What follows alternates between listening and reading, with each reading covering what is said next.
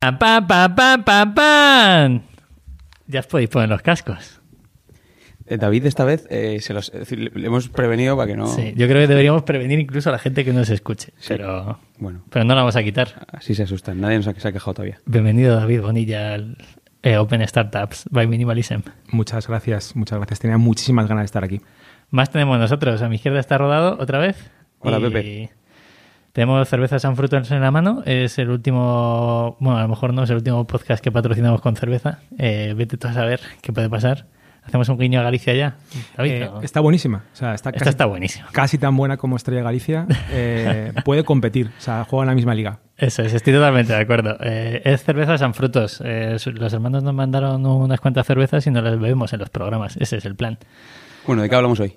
Pues vamos a hablar, vamos a hablar de muchas cosas, incluso de una venta de, de Manfred. Eh, vamos a ver cómo una newsletter, una comunidad, incluso desde el cariño más absoluto al término influencer, eh, es que luego hablaremos de eso, eh, cómo todo eso junto hace que crees una empresa bajo una necesidad, O, o no. A ver qué nos cuenta. a ver qué nos ¿O cuenta, no? y cómo llegas a venderla en menos de dos añitos. Perfecto.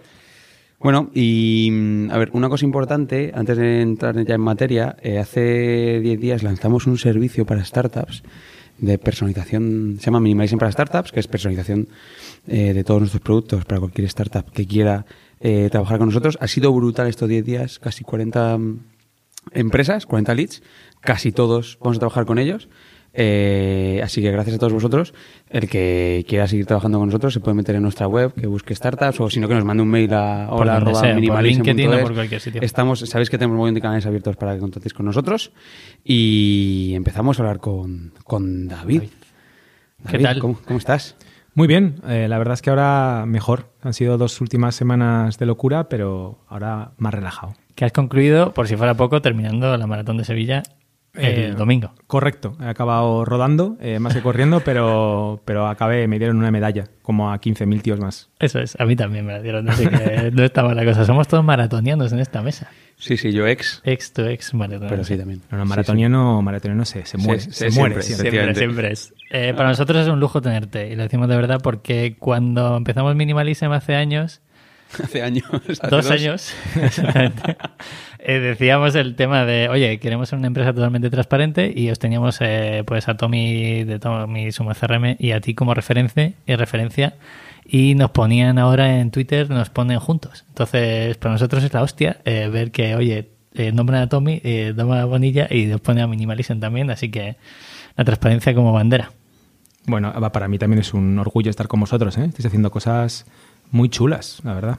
Bueno, seguiremos. Vale, vamos a hablar del formato, que es... em, yo creo que, que David es- no lo va a usar seguro, que es- tienes un comodín, que cuando haya una pregunta que no te encaje, sacas comodinazo y next, ¿vale? Básicamente. Y eh, empezamos siempre con una ronda de preguntas muy rápida, arroyo, arroyo roulette, eh, sobre, en este caso, Manfred, que es tu actual proyecto Venga, disparar. con el que llevas dos años y que vamos a, a, a entender y conocer eh, en todas sus profundidades. A ver, años de vida del proyecto. Eh, ¿Legales o reales? reales, reales, reales. Luego vamos a entrar en eso porque es a mí me parece lo, donde el, el, eh, el cliente que nos escuche, la persona que nos escuche, eh, más valor puede entender de cómo ha llegado a donde ha llegado. Venga, pues reales diría que dos años. Vale, equipo actual, Siete. siete. Eh, chicas, chicos, Eh, dos chicas, cinco chicos. vale. Inversión levantada, ¿habéis levantado pasta o no habéis levantado pasta? Sí, es peculiar. ¿Me puedo extender o tengo que ir solo la pasta? que quieras. Sí, eh, levantamos 100.000 euros, eh, básicamente cuando no nos hacía falta, con gente a, a la que anteriormente habíamos hecho perder dinero, eh, sobre todo para, para tener a alguien a quien reportar.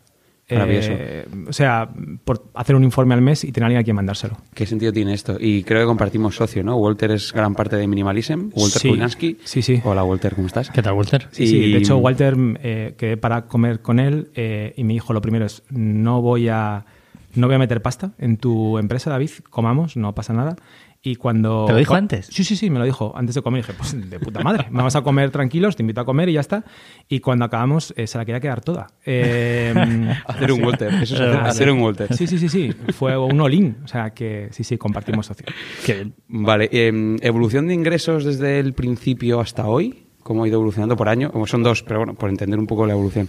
Pues empezamos a cero, de hecho bastantes meses a cero, cometiendo muchísimos errores, probando y demás.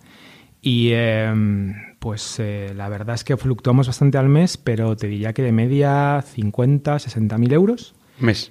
Mes. Y eh, eso te hablo de ingresos. Eh, a nivel de beneficios, pues sí, rondarán 30 mil o, así cada Vale, mes. sí, 2019 cerrasteis con cuánto facturación? Es también buena pregunta, por ¿legal o real?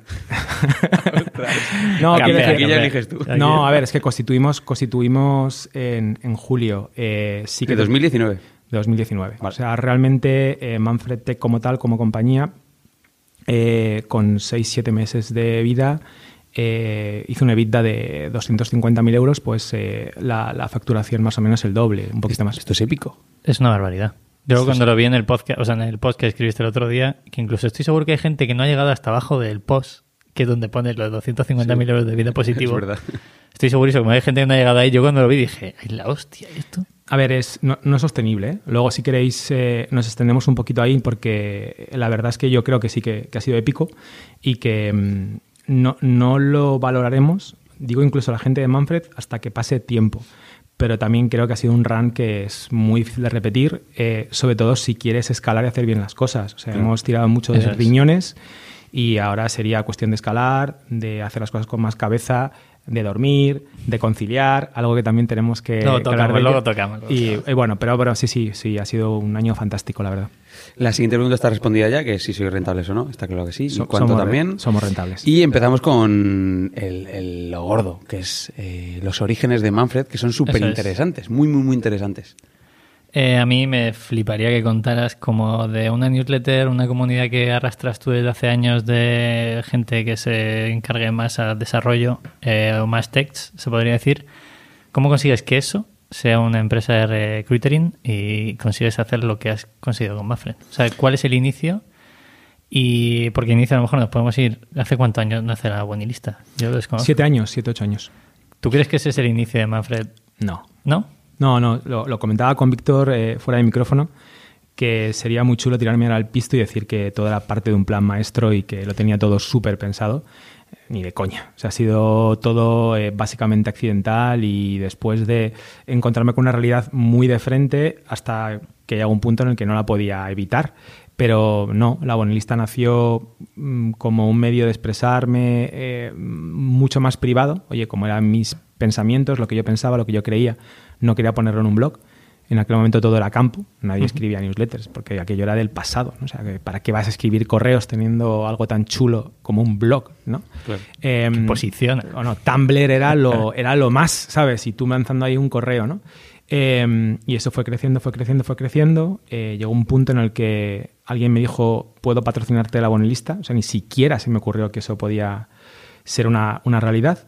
No sabía ni qué cobrar. O sea, así os lo digo, ¿no? Y, Qué bueno. y recuerdo que pedí 50 euros eh, pidiendo consejo a mi amigo Molpi, digo, ¿te parece demasiado? O sea, quizás, eh, quizás me estoy pasando, ¿no? Y, y eso siguió creciendo y siempre me he empeñado en que solo hubiera una, un patrocinio por, por edición. Entonces llegó un punto en el que dije, bueno, ¿cómo puedo escalar esto? ¿Cómo puedo hacer para tener eh, más slots publicitarios, ¿no? Teniendo en cuenta que tenía reservas a 3, 4 meses vista. Damos fe de ello. Damos fe. Sí, sí. Pues eh, dije, bueno, pues puedo lanzar algo todos los días con cinco ofertas de empleo. Y mira, tengo, pues nada, multiplico por, por un montón, ¿no? Eh, tendría pues 35 slots a la, a la semana. Así empezó Manfred Daily, o el primer Manfred, porque se llamaba Manfred sin más, que era un canal de Telegram. O sea, poco Qué más, bueno. ¿no? ¿Recursos? ¿Cuánto, ¿Cuánta inversión? Recursos cero, ¿no? Es decir, tiempo, pero... ¿Qué, qué recursos, tío? Es un canal de Telegram. Claro, claro, cero. O sea, la verdad me puse, la idea era, bueno, pues mira, me lo cojo de Side Project, además si tengo una excusa para programar, me hago una, me hago una app mobile con todo esto. De hecho, eso es la visión de Manfred Daily, que acabe siendo una, una app mobile para poder segmentar, bueno, que os voy a contar, ¿no? Toda, toda la pesca. Em, pero haciendo eso, pues mi amigo Javi Santana me dijo, tío, tengo un primo que se está forrando con un canal de WhatsApp vendiendo repuestos de coche. Eh, dije, tío, pues, no sé, un canal de WhatsApp o un grupo de WhatsApp. Sí, sí, sí, hazlo. Bueno, el grupo de WhatsApp tenía algunas limitaciones como que todo el mundo se veía a todo el mundo, ¿no? Entonces no, no valía para broadcasting, pero, pero los, los canales de Telegram sí. Y así empezamos. Eh, y hasta ahora. La verdad. Eh, El día, el día que empiezas a- en el grupo de Telegram, em, que al final eh, es un MVP puro y duro, ¿no? Eh, ¿Ya pensabas qué métricas validar? Es decir, oye, para que esto funcione, tienen que pasar estas cosas, o, o no. Bueno, a ver, lo primero, fundamental, el número de suscriptores, ¿no? Eh, que como siempre, igual que la bonilista y demás, ha sido súper orgánico. Nosotros no, no hacemos ningún tipo de publicidad más allá del boca a oreja y nuestra propia cuenta de Twitter. No, no, no hay publicidad pagada de, de ¿Qué, Manfred suscriptores puedes tener en la mailing lista para que la gente se ponga en contexto eh, Ahora, de ahora estamos mismo, de la comunidad? ahora mismo 12.000. Ahora mismo 12.000. Y, y- y eso me gustaría matizarlo mucho, ¿no? Porque vivimos en un, en un mundo donde 12.000 personas parecen nada, ridículo, es, ¿no? Eh, es. 12.000 visitas, ¿eso qué es, no? Pues que son 12.000 personas, no 12.000 visitas, ¿no? 12.000 correos, 12.000 personas a las que Totalmente a- las que impactas, ¿no? Y estamos muy acostumbrados a las métricas agregadas y anónimas y no tiene nada que ver. O sea, a nivel de newsletter eh, no tiene nada que ver, eh, o de podcasting y demás, el llegar a una persona eh, que llegar a una visita, sea lo que sea eso, ¿no? Un píxel que se marca. Eh, y en Manfred Daily estamos cerca de los 8.000 ahora mismo. Entonces, eh, métricas decías tú, pues desde luego eh, eh, suscriptores, que a la gente le interesara, pero luego sobre todo el número de clics, que la gente clicara en las ofertas, ¿no? Que a la gente le interesara. Ahí la apuesta clara fue que no iba ni una sola oferta con sala- sin salario. Entonces, pues aquí apelamos. eh, un growth hacking de, primer- de primero, ¿no? Eh, pues 90.000 apelar- euros. no, no, no, no, no en el sentido de clickbait, sino que todos somos muy curiosos. Entonces, Claro. mi apuesta, eh, la hipótesis que quiero probar es que si poníamos salarios, aunque no buscaras trabajo, y estamos hablando de un sector donde nadie busca trabajo o casi nadie, sobre todo la gente que busca en las empresas no está buscando trabajo proactivamente porque todo el mundo tiene trabajo, ¿no? Entonces, ¿qué podíamos darle a alguien que tenía trabajo para que le interesara? Oye, pues ver cómo está el sector, Eso es. ver cuánto paga quién, ¿no? Y eh, bueno, cinco ofertas, y además eran solo cinco ofertas. ¿Por qué? Porque cabían en la pantalla de mi móvil. Entonces la idea era que no tuvieras ni que scrollar, que directamente lo pudieras ver de un solo vistazo y eh, que se borraban todos los días. Eh, la gente pensaba que era un bug, pero era una feature, de tal manera que si no lo veías, si no te conectabas, pues te lo perdías. Entonces, la idea era, bueno, enganchar a la gente a que cogiera ese hábito de, de abrir el Telegram al menos una vez al día y ver sus cinco ofertas. Un vistazo, 10 segundos, se acabó. Si no te interesa, apenas te ha molestado. Pero si te interesa, amigo, si te interesa, ahí Pincha. estamos. Efectivamente. ¿Y, y- y- y qué, día, qué día notas que hay algo detrás? Es decir, ojo, eh, esto funciona. ¿Qué día o qué dato o Cuando- qué cuando idea? pasas- Si, si te digo la verdad, no hay un trigger en el sentido de, eh, vale, esto lo está petando, sino todo lo contrario. Hay un trigger de, esto no es lo que quiero. Es decir, em, siem- siempre vi que el recruiting técnico estaba roto y no, no lo entendía muy bien porque para mí era muy evidente dónde localizar buenos, buenos desarrolladores y desarrolladoras, pero para las empresas parecía que era como imposible. Y, mm, pensaba que Manfred Daily era la manera de hacerlo, ¿no? Eh, Manfred Daily puede ser una manera, es un canal, pero al fin y al cabo no deja de ser un portal, no deja de ser un espacio inmobiliario, un, un- un sitio donde poner anuncios clasificados. Y si te sale bien, es baratísimo, porque publicar una oferta son 50 euros. Y si te sale mal, es carísimo. Es decir, lo que estás vendiendo realmente no es valor, es un espacio inmobiliario, insisto, ¿no? Entonces, eso era frustrante, porque básicamente había compañías a las que se iba muy bien y les proporcionabas un valor inmenso eh, que hoy por hoy sé cuantificar. Eh, os puedo dar a mí ratios de, de lo que son fees normales en el mundo de recruiting. Y a los que no les aportabas valor, eh, pues básicamente les parecía carísimo una oferta de 50 euros. En ese momento me di cuenta de que yo no quería hacer eso. Claro. Es Entonces, decir, en ese momento eras un, un mero tablón, ¿no? De, donde colgabas ofertas, es verdad que eran dinámicas y que cada, cada día cambiaban, pero eras un simple tablón. un simple tablón, literalmente. Pero, ¿y la evolución fue? La evolución fue, vale, quiero hacer algo eh, que realmente aporte valor a las empresas y a los candidatos. Quiero hacer algo que les conecte. Quiero crear un producto que haga de conector. Em, lo que pasa que uno tiene tiros pegados y muchas heridas y eh, bueno, eh, no quise programar ni una sola línea de código hasta que no tuviera claro, hasta que no conociera un mercado, como en este caso en el mundo del recruiting, desde todos los puntos de vista posibles. ¿no? Ya había cometido en el pasado el error de pensar que conocía un mercado, un nicho, pues por ser parte de una de las facetas, ¿no? una de las partes de ese mercado y no quería volver a cometerlo, ¿no? Entonces, en el caso concreto del recruiting lo conocía como candidato, por supuesto, lo conocía como empresa contratante, pero no lo conocía como recruiter. Así que antes de ponerme a construir producto, quería conocer, quería validar lo que era el, el mercado, quería conocerlo desde dentro y ver qué estaba pasando, ver por qué, por qué había tantos problemas. ¿Y dónde fuiste para resolver ese, todo ese tipo de dudas? Pues me fui a mi casa, básicamente. eh, Ah, me refería si fuiste a alguna empresa o una Sí. persona que conocieras. eh, Sí, sí, sí, sí. De hecho, bueno, a ver, no, me puse en mi casa, me puse a ver lo que hacía la gente, cómo lo hacía, eh, a diseñar mi estrategia. eh, y lo que pensé fue, bueno, em, hay un montón de recruiters buscando, digamos, candidatos para, para ofertas de empleo y no lo entiendo porque hoy por hoy el, el recruiting, el mercado de talento es un marketplace donde por un lado tienes ofertas y por otro lado tienes, tienes eh, personas, ¿no? Trabajadores y trabajadoras. Y el recurso escaso son las personas. Pero todo el mundo seguía centrado en las ofertas, no en las personas. Así que mi apuesta fue, bueno, pues ¿por qué no nos centramos en las personas? ¿Por qué no nos hacemos como una especie de representantes de, de esos técnicos que buscan trabajo, no de forma proactiva, sino que les aporten la carrera. ¿no? Entonces empecé como a diseñar el servicio. Y en ese impasse, eh, pues me llamo Javier Martín, eh, más conocido como Logic en, en- en- en Internet. Cliente Eh, de Minimalism, por cierto. y pues mira, y, y me dijo, pásate nada por Singular y tal, que ahora trabajo aquí, que tienen un sitio para hacer eventos y demás, y a lo mejor te puede valer para TarugoConf o no sé qué, tal. Entonces me pasé, le vi, dio la casualidad que estaba por ahí el, el CEO de Singular, José Luis Vallejo, y me, me preguntó qué estaba haciendo, se lo comenté y me dijo, pues para estar en tu casa, vente aquí, te sientas con la gente del departamento de People, como llaman a, a su gente de talento y demás, Porque ella estaba solo. estaba solo, más solo que la una. Y em, único apoyo de mi mujer, que era la que llevaba una nómina a casa. Pero yo estaba ya a full con eso y, y- y sin meter ni un euro en casa. Y, mm, y me dijo, pues vente aquí, te sientas con ellos y ves cómo trabajan. Y decía, pero ¿qué me estás diciendo? Me estás aquí abriendo las puertas Esto de tu gratis, casa. esto es gratis. efectivamente. y que puedo ver lo que hacen. Sí, sí, sí, sí. Y nada, efectivamente, vi cómo se planificaban, vi cómo buscaban, vi cómo filtraban.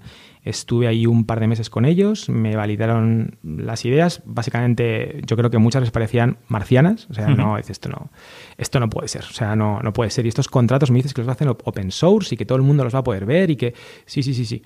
Pero bueno, me pulieron muchas cosas y a partir de ahí salí, salí justo, justo antes de verano. ¿Qué, qué, qué es esto de los contratos open source? Que creo que hay un punto de innovación aquí muy potente, que para que no se pase por alto. Bueno, básicamente nadie, es verdad, es un punto que nadie, nadie ha tenido mucha, mucho en cuenta, pero a mí me parecía muy chulo. Nosotros cogimos los contratos, pagamos por ello, por supuesto, o sea, no se nos ocurrió hacer copy-paste ni inventarlo, sino que pagamos a, Abogados. a- a abogados para que, para que hicieran unos contratos como Dios manda. Y básicamente los open sourceamos, es decir, oye, lo tenéis en GitHub, eh, no tienen derechos, así que si os vale, eh, los clonáis y los usáis eh, para hacer cualquier tipo de servicio de recruiting. De hecho, lo que había en GitHub y lo que hay en GitHub, porque sigue publicado, está hecho para que no sea específico para Manfred. Eh, de hecho, quitamos hasta el porcentaje de fee que cobrábamos para que cualquiera pusiera el suyo. Luego al final lo acabamos poniendo porque si no la gente se, se- se hacía un lío y demás, ¿no? Pero, pero los contratos están ahí para quien los quiera utilizar, modificar o, o lo que sea. De hecho, se puede entrar en la web y verlos. Yo los he visto hace dos horas. Sí, sí, no cor- hay- correcto. O sea, la gente la verdad es que nos lo pide, pues porque no los mira, pero es, eh, mándame tu contrato, yo te lo mando, pero lo tienes en GitHub. tienes ahí. Esto es transparencia pura. Y ya conectamos con, con un, el, el gran punto en común entre, entre tu proyecto y el nuestro, que es la transparencia, que es esa apuesta por ser generoso, contar las cosas, no tener miedo por, por dar datos que a, a ojos de otra persona pueden ser, pueden ser sensibles. Em, ¿A ti qué es lo mejor y qué es lo peor que te ha pasado con esto de la transparencia? Bueno, lo mejor es que es una fantástica manera de protegerte de ti mismo cuando eres un torpe, ¿no? Como, como es mi caso. O sea, yo no soy un- una persona eh, especialmente brillante, cometo muchos errores y, mm, y yo creo que cuando lo reconoces y lo dices en público, pues hasta cierto punto también te pones, eh, vamos, una, una venda, ¿no? Antes de que te, que te salga la herida. Em, yo no soy perfecto y nunca he pretendido serlo. Lo peor, em, bueno, eh, que siempre hay gente que, que, que no, no te ve como una persona, ¿no? Que te ve como un personaje. Y mm, que cree que el personaje ni siente ni padece. Entonces, en vez de criticar lo que haces, que es perfectamente válido, ¿no? Eh. Oye, pues todos la cagamos y hacemos cosas que muchas veces ni siquiera son coherentes ¿no? con lo que decimos dos minutos antes. Pero bueno, una cosa es criticar un comportamiento, criticar una, pues una cierta actividad y otra cosa es criticar a la persona, ¿no? Entonces, eh, cuando te expones, bueno, que os voy a decir que no sepáis, te expones también a que haya gente que te, que te ataque duro, ¿no? Y hasta que no fui consciente de que estaban atacando al personaje, no a la persona, porque básicamente no, no, No la conocían, conocían, claro. eh, pues me dolía. O sea, cuando alguien me decía, he hablado con Pepito, con Manolita, y me han dicho que te odian. Hostia, que me odian, pero si no me conocen. O sea, ¿cómo puedes odiar algo, algo que no conoces, no? Pues hasta que fui consciente de que estaban hablando de, de una máscara, eh, la verdad es que me tocó bastante la patata. Sí. A mí me ha pasado alguna vez también. Con el tema de YouTube me insultan una vez por semana. Es la media, pero es como... Incluido yo, yo te insulto bastante. Sí, pero pues, tú lo dices con cariño, pero hay gente que no. Entonces yo ya también aprendí que ese, o sea, me, eh, estaba escuchando mi voz mientras hablabas tú, me ha parecido muy bonito, la verdad. ¿Y cómo, cómo, cómo afrontáis eso? Es decir, yo también he estado en alguna situación parecida. Yo creo que es interesante que, joder, al final David Bonilla es alguien que se le conoce en el mundo emprendedor, en el mundo tecnológico. en Yo este la influencer país. te lo he dicho con mucho cariño, ¿eh? o sea, Claro. no era nada negativo. Se, se le, se le conoce. Eh, ¿Es verdad que, que lo de España, un país de envidiosos? ¿Has tenido sensación? No, no digo que yo lo opine, sino la sensación que tú tienes. Hombre, yo, yo espero que en mi caso no sea envidia, ¿no? Porque eh, básicamente sería, los envidiosos serían, jolín, muy poco ambiciosos, ¿no? Quiero decir, eh, envidia a alguien que tenga algo más, ¿no? Eh, yo no tengo ni yate ni nada, joder, o sea... Bueno, bueno, pero sí, pero tienes, tienes herramientas y habilidades que es complicadas de conseguir. Yo, yo creo que yo creo que la gente cree que tengo más llegada, más alcance de lo que realmente tengo, ¿no? Eh, pero, pero entiendo que si tienes menos followers o escribes menos posts o te invitan a menos sitios o vas a menos pos- a menos podcasts chulos como este, pues pues puedas tener ese, esa perspectiva, ¿no? Pero la perspectiva lo es todo. O sea, es decir, si yo soy conocido, eh, pues yo no quiero pensar cómo tiene que ser el día a día de un Chema Alonso, ¿no? O un Enrique Dans o uno de estos, ¿no? Que ni siquiera estoy hablando de celebrities, porque esta gente fuera de nuestro sector no los conoce ni Dios. Eh, pero imaginar, ¿no? Entonces yo, vamos, no me conoce ni Cristo comparado con, con esta gente, pues no quiero imaginar cómo es, cómo es su, su día a día, ¿no? Entonces, bueno, eh, ya te digo, es todo cuestión de perspectiva, pero llega un momento en el que aprendes a decir, mira, tengo que seguir con mi día a día y lo que me importa es lo que piensen de mí la gente que trabaja conmigo y, y ya está. Y que tienes en tu entorno, posiblemente tu mujer, tus amigos eh, y ese tipo de, de perfiles que hay Sobre alrededor. todo, ya te digo, me obsesiona mucho que la gente que trabaje conmigo eh, esté a gusto, aprenda. Eh, Para mí es lo más importante. Oye, eh, perfecto lo que te voy a preguntar ahora, por lo que has dicho. ¿Cómo convenciste, quién es y cómo convenciste a tu primer empleado para ficharle? Esto, los emprendedores siempre nos, nos pegamos con eso, ¿no? El día que no tienes recursos, que solo tienes un proyecto, o que no tienes muchos recursos. ¿Qué, qué le contaste? ¿Cómo le convenciste a él o a ella? Bueno, eh, Me río porque sé quién es. Sí, claro, sabemos todos quién es. ¿eh? ¿Sabes? Estoy siendo bastante cínico. sí, hombre, el, el- el maldito y sensual Yago Cousiño. Yago, Eh, Yago la- o- o- otro Hola. Yago, ¿qué tal? ¿Cómo estás? Pues, eh, a ver, ¿cómo le convencí? Fue fácil. eh, los dos somos gallegos, él es de Vigo, yo de Coruña. La gente de Vigo adora a la gente de Coruña, como todo el mundo sabe. Eh, vamos, o sea, nos aprecian especialmente, entonces fue bastante fácil convencerle. No, bueno, él tenía una, una oferta para trabajar para una gran multinacional, dejémoslo ahí, y básicamente hablé con él y le dije, tío, pues mm, me parece una gran oportunidad, eh, pero ¿por qué no te vienes conmigo? Eh, si ya vas a Él- dar... Él fue a preguntarte a ti qué te parecía. Y, Sí, y yo se no- encontró, no- decir, fue como hacer un Walter, ¿no? Y si le hiciste un Walter. Ah, No, no recuerdo cómo fue exactamente la conversación, Pobre pero Walter. fue así y, eh, y básicamente es, tío, pues yo no te puedo pagar igual. Eh, de hecho, no te puedo garantizar ni que, ni que esto eh, dentro de seis meses siga existiendo, pero te prometo que te voy a enseñar todo lo que pueda. Eh, todos los números, que vas a vivir esto desde cero y, eh, y esto es lo que te vas a llevar. Y sorprendentemente, eh, Yago dijo que sí. Y eh, siempre será el, el número uno. De hecho, así es como, como le llamo yo, número uno. Qué Es- bueno. Es, que es curioso, porque no, sé- no sé si sabes que nosotros vivimos esto muy de cerca. Porque estábamos con Walter trabajando en Mabui y Yago estaba siendo parte del proyecto. Sí. Y un día Walter nos acercó y nos dijo, oye, ha pasado esto. Así que tenemos esta pregunta para que la gente la escuche, nosotros ya la sabíamos. Y de hecho, Yago estaba en esa duda de. Porque al final es, es complicado, ¿no? Es decir, yo me pongo en la piel de Yago y, pues, claro, el, el Yago es muy emprendedor, ¿no? Tiene mucha energía, mucha ilusión, eh, que, que es la leche. Pero claro, siempre está el, el- me sale, me, me sale feo decirlo, pero como la otra parte, ¿no? El demonio, en este caso, para el que es emprendedor, que es el- la, multinacional. el- la multinacional, La que, empresa grande. que está ahí. Pepe es experto en esto. Eh, Experto durante cuatro años en Telefónica, Claro, fue mi expertise. Telefónica. Y, y- pero ¿qué, qué le, es decir, ¿qué, qué le ofreciste más allá de, de decir, ¿cómo, cómo pactaste con el- la parte económica? No digo que digas la cifra, que no tiene sentido. Eh, acciones, es decir, ¿cómo fue esto? Sobre todo para que se lleve herramientas el emprendedor que esté en esta fase ahora mismo.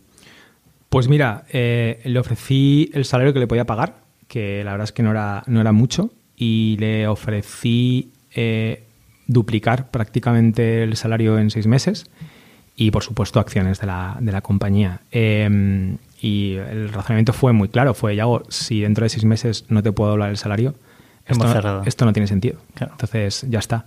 Eh, no era un salario tampoco hiper loco, era un salario, pues para una persona de su edad y su experiencia, bien, estaba muy bien, eh, pero no era hiper loco. Entonces, si no podía pagar ese salario, básicamente Manfred no tenía sentido y me estaba haciendo, me estaba engañando a mí mismo, ¿no? Entonces, ese fue el razonamiento. Yago lo compró, lo entendió eh, y bueno, hasta ahora, la verdad. Qué bueno. Yo creo que es muy importante para la gente que está montando un negocio y quiera fichar a la persona uno o dos, eh, quizás muchas veces nos engañamos a nosotros mismos cuando hemos montado otras cosas diciendo, no, esto si sale rentable hoy o si conseguimos que mañana facturemos bien. Pero tú lo has dicho perfectamente, si en seis meses no facturo, te estás engañando a ti mismo y muchas veces nos ha pasado a todos.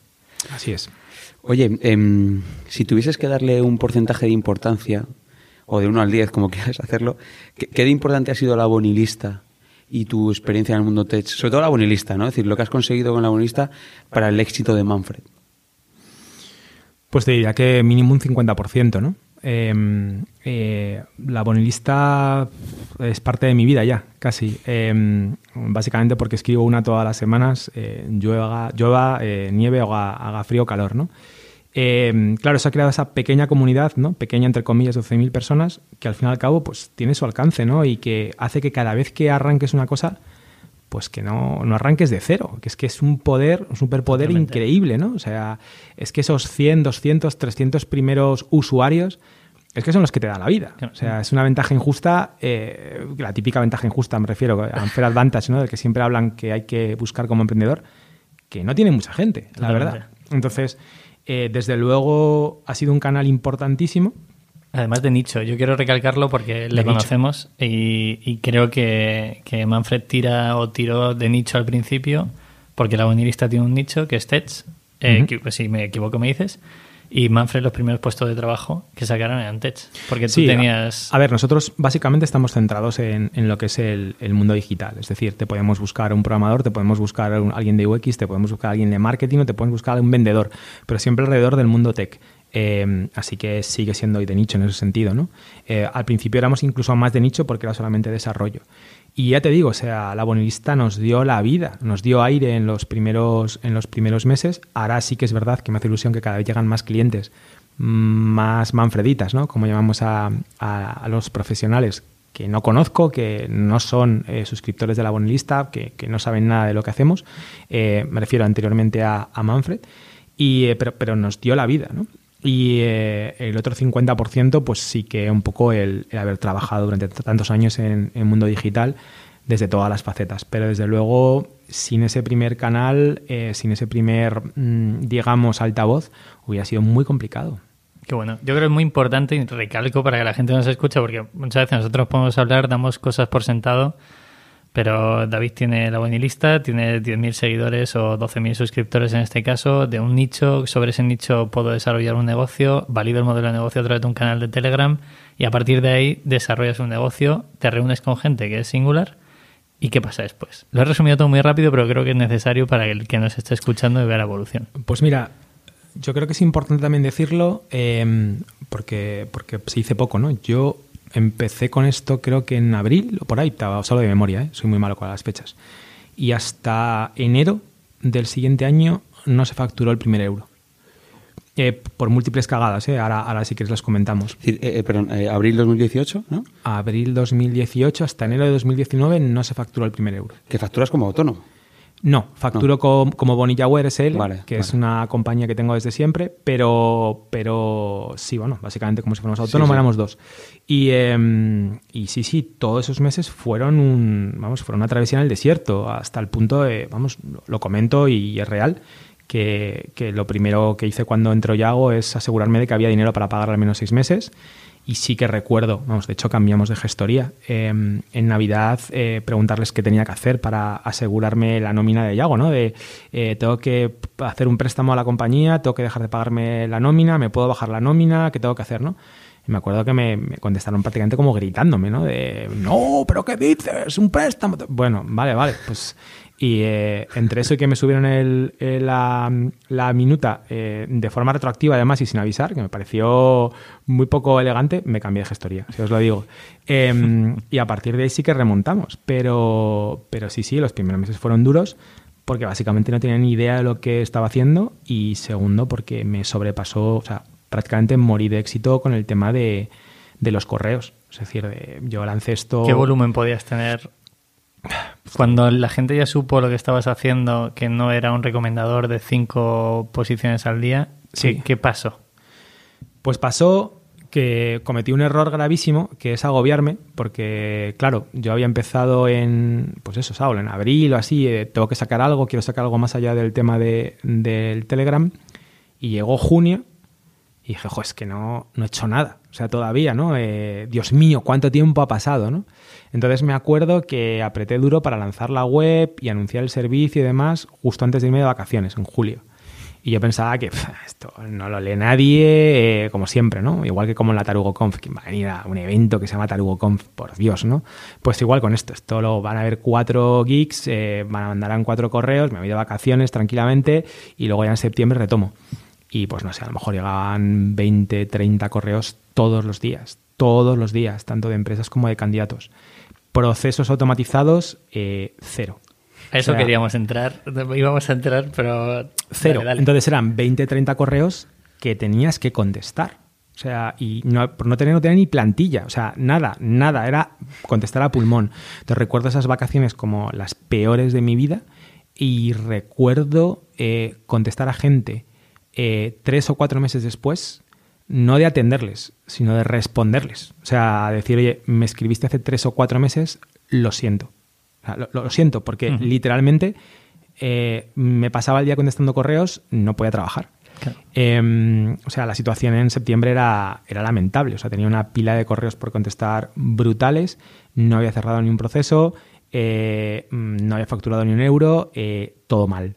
Todo, todo Sí, mal. La hostia antes de salir. Sí, ¿no? sí, sí, sí, sí. O sea, todo la hostia mal. buena, la hostia buena además. Claro, pero ¿qué dices? Es que, hostia, es que ni se te ocurre que la gente te pueda escribir, ¿no? Y, y eres un pardillo porque ni siquiera has previsto qué hacer eh, en ese tipo de situaciones, ¿no? Y, y ni, ni tenía dinero, ni había presupuestado para contratar a alguien que me ayudara. Nada, nada, cero, la nada, la nada. Hay una cosa que escuché en el, en el podcast de ITNIC, em, que, les, que les mandamos un saludo desde aquí porque nos flipa, em, que, que decía Caviedes que eran, "Jo, es que las empresas que despachan, no, no, no las empresas, no las empresas que venden, las empresas que despachan son las que molan. Si tú estabas en esa situación, ¿o no? ¿En, en qué sentido despachar? Porque ganabas pasta o no. no ganaba nada. Vale, ahí está la clave, ¿no? Es decir, ¿cómo cambiaste el, el- el volumen a dinero? Bueno, llegó un punto en el que tuve que asumir, eh, y esto fue un proceso mm, de maduración personal muy importante, que no podía contestar a todo el mundo. O sea, si contestaba a todo el mundo, si hacía las cosas bien, básicamente iba a morir. O sea, iba a morir como empresa, no, no, no, no, no, guapo. no iba a poder hacerlo. Entonces, eh, soy hiper perfeccionista, no os podéis ni imaginar hasta qué punto, o sea, hasta el punto de pedirle a un diseñador que la curvatura de mm, un icono eh, tenga un grado específico porque no me gusta cómo está. Entonces, para alguien así, eh, decir, vale, no, no puedo con todo, tengo que asumir que voy a fallar miserablemente con mucha gente, Es abrir una puerta dura. fue muy duro. O sea, saber que había gente que además, de hecho, iba a pensar, este tío es, es imbécil, le he escrito abriendo mi corazón de, por favor, ayúdame a buscar un, un trabajo mejor, y, y este cabronazo es que ni me contesta. Entonces fue duro, fue muy, muy, muy, muy, muy duro, pero lo tuve que hacer.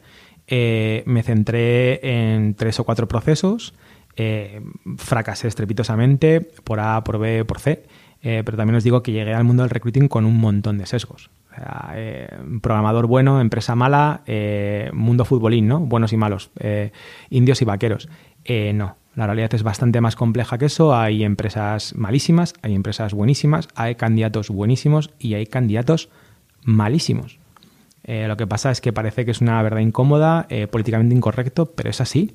Hay gente que, que como, como profesional, que como candidato, eh, es muy malo. Así, así os lo digo. Oye, ¿no? a, ti, eso- a ti- a ti eso te afecta. Claro que me afecta, eh, claro que me afecta. Eh, todo nuestro negocio está basado en la transparencia y en la confianza ante ambas partes, ¿no? Entonces, cuando un candidato te, te falla, te falla miserablemente, eh, por supuesto, o sea, porque tú has dado la cara por él o por ella, ¿no? Entonces, eh, por los tres, cuatro primeros procesos fracasamos pues por, cosas eh, muy bizarras que no vienen al caso, pero que jamás hubiera pensado que podían pasar. Pero Y- que, un fallo tuyo o que fue un tema de, de- es decir, ¿es algo que tú fallaste o es algo externo? Bueno, son fallos que, que al fin y al cabo siempre son tuyos, ¿no? Porque son partilladas que, que nunca, que nunca, nunca contemplas, ¿no? Pero vamos, recuerdo sí un proceso eh, en el que cuando ya estaba todo hecho, pues el candidato de repente nos salió con un, un plazo de incorporación de, de seis meses. Claro. Hostia, tío, pero seis meses, ¿no? Pues quiero negociar con la empresa. Ya, tío, pues me parece, me parece cojonudo, pero me lo puedes haber contado antes, ¿no? Pues que es mucha pasta, ¿no? Sí, me parece cojonudo, pero me puedes haber contado antes, ¿no? Entonces, claro, evidentemente se cayó el proceso, un proceso que había conseguido que fuera fast track, es decir, que pasaran, digamos, de forma lateral por lo que era el proceso habitual. Eh, se cayó el proceso y se cayó el cliente. Claro, el cliente dijo, tío, o sea, eh, lamentable, o sea, me haces gastar un montón de tiempo y de repente me sales con esto, tío, pues eres, eres una banda. O sea, eh, bueno, pues como se os podía contar, miles, ¿no? Y, eh, y bueno, poco a poco fuimos dando con la tecla. Que vino una cosa, David, para que la gente se ponga en contexto, ¿qué vino antes? ¿Las empresas o las personas que optaban a un puesto de trabajo? Porque yo entiendo que con la bonilista puedes tener un, un tráfico por ambas partes, ¿no? Tendrías ya empresas, incluso gente del sector que confía en ti o que ya se haya publicitado en la cuenta de Telegram, pero para que el usuario o la persona que nos esté escuchando sepa, oye, quiero montar una plataforma donde haya dos perfiles y que los dos perfiles tengan que tener una sinergia y llegar a un punto en común, ¿qué vino antes en tu caso? Bueno, sin duda alguna los candidatos, que es lo que realmente aporta, aporta valor. De hecho, cuando nació Manfred Daily, todas las ofertas que salían eran, eran gratis. O sea, directamente las cogíamos por ahí, las poníamos y ya está, ¿no? Entonces, empezamos a proporcionar valor a los candidatos que se convirtieron en suscriptores y a partir de tener esa, esa masa eh, de, gente que te sigue, pues puedes aportar valor a las empresas, ¿no? Evidentemente, cuando montas un marketplace, una vez que está montado, eh, es uno de los modelos de negocio más sólidos que hay, porque es muy, muy difícil reventarlo, ¿no? Porque tienes que ir por dos lados. Am, si hoy quiere alguien montar un Manfred, que me parece fantástico porque es sitio para todos, pues lo va a tener complicado porque tiene que tener ofertas para tener candidatos y candidatos para tener ofertas. Entonces, de alguna manera tienes que hackear eso. Y en nuestro caso estaba muy claro. O sea, íbamos a por candidatos. Nuestra ventaja injusta, que ya los teníamos, Claro. los teníamos en la, en la bonilista, ¿no? Entonces, eh, eso es complicado de replicar. Pero si me dices que puedo aportar para alguien que empiece es, céntrate en una parte del marketplace, aunque sea dolor, aunque sea sin generar ingresos, eh, y una vez que tengas eso, la otra parte llegará. Sí, me imagino que es más para, vosotros ha sido más complejo encontrar clientes, clientes entendido como empresas que están buscando candidatos. Eh, ¿cómo, habéis, ¿Cómo habéis hecho eso? Es decir, ¿Cómo captáis clientes? Porque tienes los usuarios ya. O sea, tienes el candidato, ¿no? Entiendo que... Me, me alegra que me hagas esa pregunta. Eh, la verdad, eso- esto te lo voy a contar con una mezcla de orgullo, pero por otro lado también de bastante miedo. ¿no? Eh, nosotros no hemos buscado ni un solo cliente. O sea, cuando te hablo de ninguno es ninguno. No hay ni una sola acción comercial de Manfred. Ninguna. Ninguna es ninguna. O sea, ninguna es ni un tweet. Nada. Eh, todo ha sido orgánico y no damos abasto. Entonces, eh, por un lado, es una cosa que es increíble. O sea, jamás me había pasado en toda mi carrera profesional eh, que te lleguen leads continuamente hasta el punto de decir no te puedo atender. Lo siento. Locura. Eh, sin hacer nada. Eh, ¿Es mérito nuestro? No. O mejor dicho, venga, digamos 50% sí, la bonilista, el ser medianamente conocido y demás. Eh, el otro 50% es llegamos en el lugar adecuado, eh, en el momento adecuado y sigue pasando. O sea, a mí hay un problema brutal con el tema del talento técnico y las empresas están dispuestas a hacer muchas cosas, hasta probar cosas tan bizarras para ellas como, como Manfred. Pero claro, si tú me dices cuánto te cuesta adquirir, claro, a lo mejor esto reventa la cabeza, ¿no? ¿Cuánto os cuesta adquirir un cliente? Pues mi respuesta es cero. Entonces, es que ni, lo sabes. Es decir, es que no, es que no hay inversión. Entonces, a ver. Hay tiempo, obviamente. Claro, a ver, a ver, cuando digo no tengo ningún esfuerzo comercial, nuestro querido Walter dice eso es una mentira cochina, porque las horas que tú echas, eh, normalmente tu tiempo libre para escribir la bonelista, es marketing, si lo quieres ver, aunque sea un marketing muy suave, aunque sea hiper transparente, aunque solamente hables de lo que haces y de cómo lo haces. Pero al fin y al cabo es algo que te permite llegar a gente, ¿no? Eh, bueno, pues si lo ves así, pues sí, 8 horas de trabajo, 10 horas de trabajo a la semana. ¿y, la tarugo? La tarugo básicamente está muy orientada a la gente que es, o sea, a los suscriptores de la bonilista. Em, Pero sigue siendo una acción que consecuentemente me imagino que tendrá alguna eh, consecuencia en, en Manfred. Yo creo que no. Sea, es decir, los, los patrocinadores de la Tarugo y los, los asistentes de la Tarugo son gente que nos conoce previamente. Entonces, igual, eh, esfuerzo comercial para vender los patrocinios de la Tarugo, pues a fecha de hoy ninguna, ¿no? Entonces, em, ahí sí que, que, un poco, pues es verdad que, se puede ver la fuerza de esa pequeña comunidad, ¿no? De 12.000 personas, que al fin y al cabo, claro, son 12.000, pero si es alguien que es un decision maker de una compañía, pues te puede hacer ese, ese patrocinio, ¿no? Por eso insistía en que no son 12.000 visitas, son 12.000 personas. De hecho, uno de los patrocinadores principales que tenéis, que es Zara, en la Tarugo es cliente vuestro en Manfred. Es cliente nuestro en Manfred. Sí, sí, claro. Y de hecho, bueno, al final se. Mira, eso es verdad. Ahí se es que me flipa el, cómo cierras el círculo. ahí, ahí, se retroalimentaron. Parece una genialidad. Sí, te parece una genialidad, pero está hecho de pura chiripa. vale, vale, pero aún así, o sea, aún así me parece una barbaridad. O sea, lo cierto es que, claro, Zara en este caso quería quiere contratar programadores. Eh, ¿Quién van a la Tarugo? Pues programadores. Pues parece que tiene todo el sentido del mundo, ¿no? Eh, pero eso, o sea, la respuesta hoy por hoy es no, no hacemos absolutamente nada, eh, más allá de intentar hacer las cosas bien. Y eso sí, que yo creo que me ha ido bien eh, a lo largo de la vida haciendo eso, apostando muchísimo largo. Es decir, oye, si no te puedo atender hoy, te lo voy a decir, tío, no, no, te, no te puedo atender. No te puedo atender mm, que te lo haga otro. Eh, si la he cagado, pues te lo digo, la he cagado. Si no puedo hacer una cosa, pues no puedo hacer una cosa. Y desde luego eso, intentando aportar valor siempre a, todas las partes, ¿no? Oye, pues a mí me ha pasado el típico candidato que me ha aplicado y me dice, oye, que quiero ir a esta, a esta empresa, a esta oferta. Esto no es para ti. No, es, para ti. Oye, pero a ti qué más te da si no es para ti. O sea, yo me puedo dar mi comisión, pero te digo que esto no es para ti. Y con las empresas iguales. Nos ha pasado a empresa de, pues tengo este rango salarial, ¿qué te parece?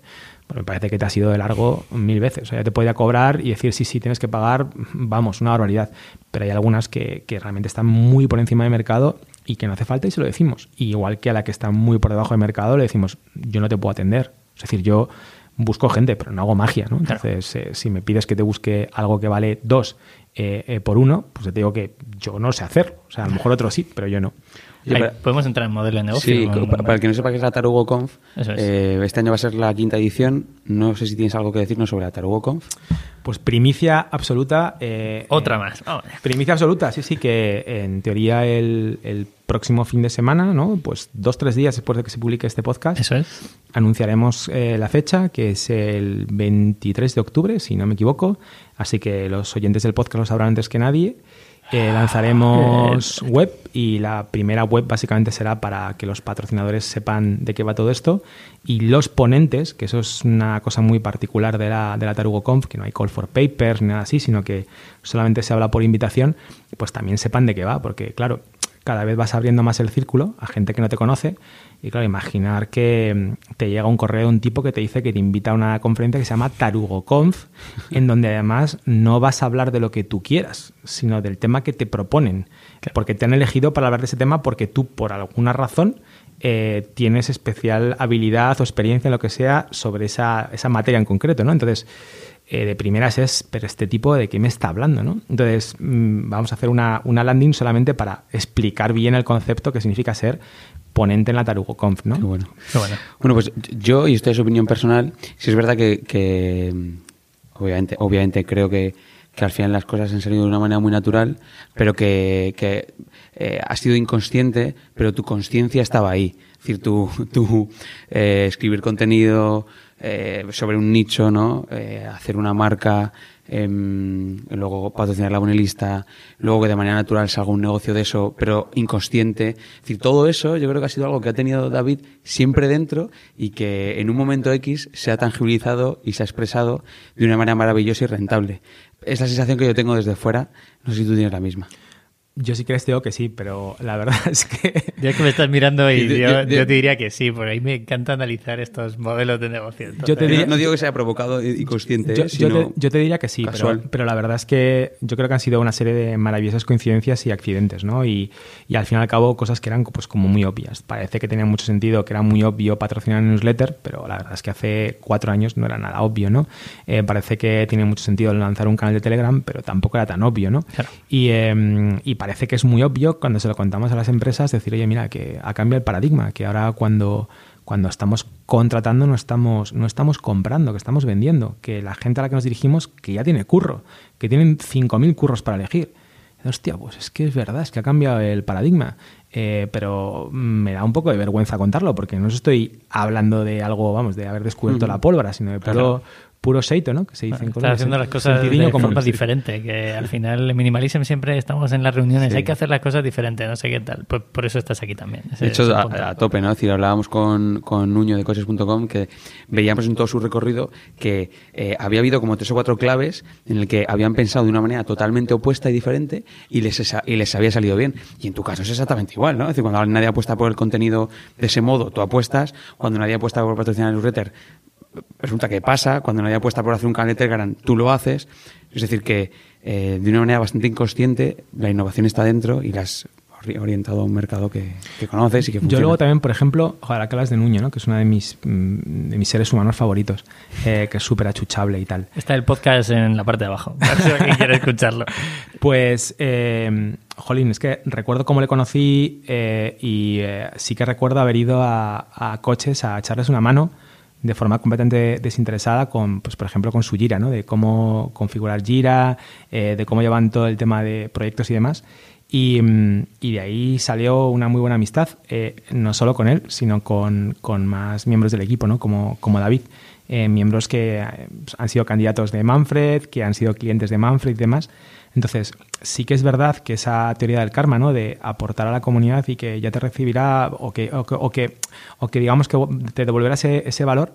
En mi caso, por lo menos, lo que os puedo decir, aunque suene un poco naif, ¿no? Un poco cándido, Nos flipan estas cosas. pues es que, es que ha vuelto. Es que, eh, claro, mi mujer muchas veces me dice, David, no, no haces nada para vender, todos son contactos.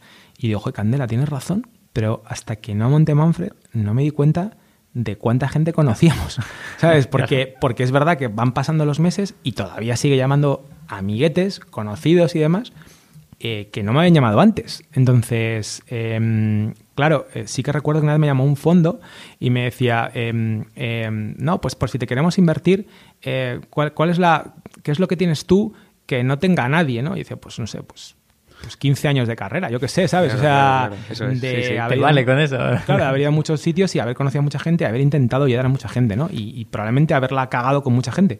Pero intentar hacer siempre lo, lo mejor que puedas, ¿no? Esto es exactamente a lo que yo me refería, ¿no? Es decir, que de una manera inconsciente ha, ha ido pasando cosas hasta llegar ahí. Y Eh, a mí me encantaría. David, que nos hablaras del modelo de negocio de, de Manfred, para que, la gente, para que la gente pueda saber porcentajes, pueda saber coste, para que puedan tener una cifra en mente. Eh, luego intentaremos rascarte la cifra de- del proceso de venta, que podrás utilizar el comodín o no, pero yo ya te lo voy soltando. por si acaso. El comodín que era levantarme y, a- y sí. Puedes, abo- puedes Tirar. abofetear a cualquiera de los dos. Además, puedes elegir. Pues tira la cerveza encima de la mesa de, de sonido. Yo me levanto más lento que él por la maratón del domingo, así que Vale, pues eh, a ver, el modelo de negocio, sí. Bueno, primero os explico el modelo de negocio típico de- del recruiting, ¿vale? Vale. El modelo del- de negocio del recruiting es un modelo que se llama modelo al éxito, es decir, tú puedes currar, pero solo cobras si eh, la empresa que es tu cliente contrata a alguien a través tuyo, ¿vale? Eh, y normalmente la mayoría de recruiters trabajan sin exclusividad. ¿Eso qué provoca? Pues provoca, por ejemplo, esas estupideces que solemos ver de empresa líder del sector, empresa joven y dinámica y demás. ¿Por qué? Porque si pones el cliente final, básicamente van a llamar 400 recruiters, ofreciendo sus servicios. Os lo digo porque a nosotros nos pasa. O sea, cuando nosotros publicamos una oferta, que nosotros siempre publicamos cliente y si no, no, no sale, eh, les llaman 400 recruiters y 400 servicios de recruiting eh, ofreciendo sus servicios, ¿no? Entonces, a ti te pagan una, te pagan una cantidad, un porcentaje, eh, a ti y a 15 más. Y el primero que llegue gana y el resto pierde.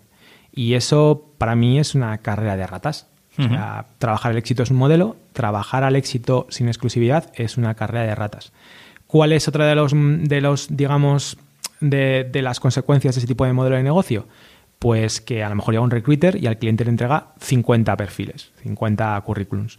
¿Por qué? Pues porque intenta ganar no por calidad, sino por pura estadística. Te mando 50 y a lo mejor de chiripa con alguno acierto, ¿no?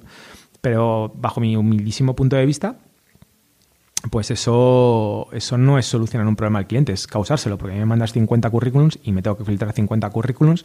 Y aunque recuerdo que, un técnico me decía que eso lo, lo filtraba en tres minutos, mi experiencia como técnico es que yo he tardado una semana en mirarme bien. Hombre, si veo a alguien que me dice que, que, aplica para una posición de programador senior y que la única experiencia la tiene en hostelería, pues es muy fácil de filtrar. Pero cuando es alguien que tiene 10 años de experiencia y tienes que ver si realmente son, son 10 años o ha repetido el mismo año 10 veces, que muchas veces pasa, pues es muy complicado, ¿no? Entonces, ese es el modelo, digamos, estándar. Luego hay gente que pide exclusividad. Nosotros, por ejemplo, pedimos exclusividad temporal de, un mes. ¿vale? Dame un poco de tiempo para poder hacer mi trabajo. ¿Y eso puede ser porque eh, sois conscientes o queréis realmente que en un mes podéis eh, solucionarlo? ¿Podéis encontrar a la persona indicada? ¿O, por qué es? ¿Por qué es un mes? Mira, con toda transparencia, nosotros nuestra media, eh, desde que empezamos a buscar hasta que la persona contratada está encima, mejor dicho, está, está sentada a la mesa de, de trabajo, son 56 días. Eh, ten en cuenta que en ese periodo está incluido eh, pues el periodo que tienen que dar ellos a, sus actuales empresas, ¿no? Que es un mes. El preaviso. es un, son 15 días, legalmente, pero muchos dan un mes o incluso más, ¿no? Y aunque legalmente no lo necesiten, lo cual también es muy buen olor, ¿no? Para la empresa que, contrata, que no se quieran ir de cualquier manera. Y luego también tener en cuenta que está el proceso de selección de, de las empresas, ¿no? Que mm, que, joder, en muchos casos, mm, macho, parece más que, un proceso de selección una manera de decir, bueno, si sale mal, he hecho siete entrevistas, no es culpa mía, ¿no?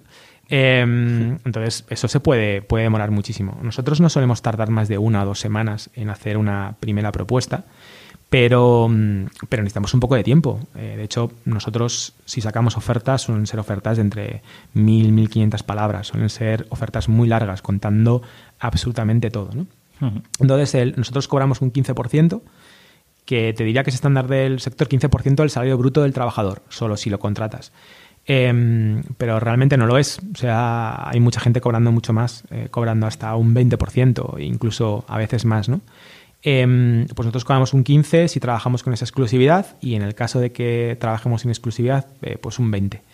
Mm, gente trabajando sin exclusividad que tenemos, muy poca. Eh, fundamentalmente compañías reguladas, bancos, eh, seguros o compañías americanas que son como muy alérgicas al tema de la exclusividad, pero sobre todo porque han tenido experiencias muy malas eh, previamente con otros servicios de recruiting ¿no? y de sentirse atrapadas realmente.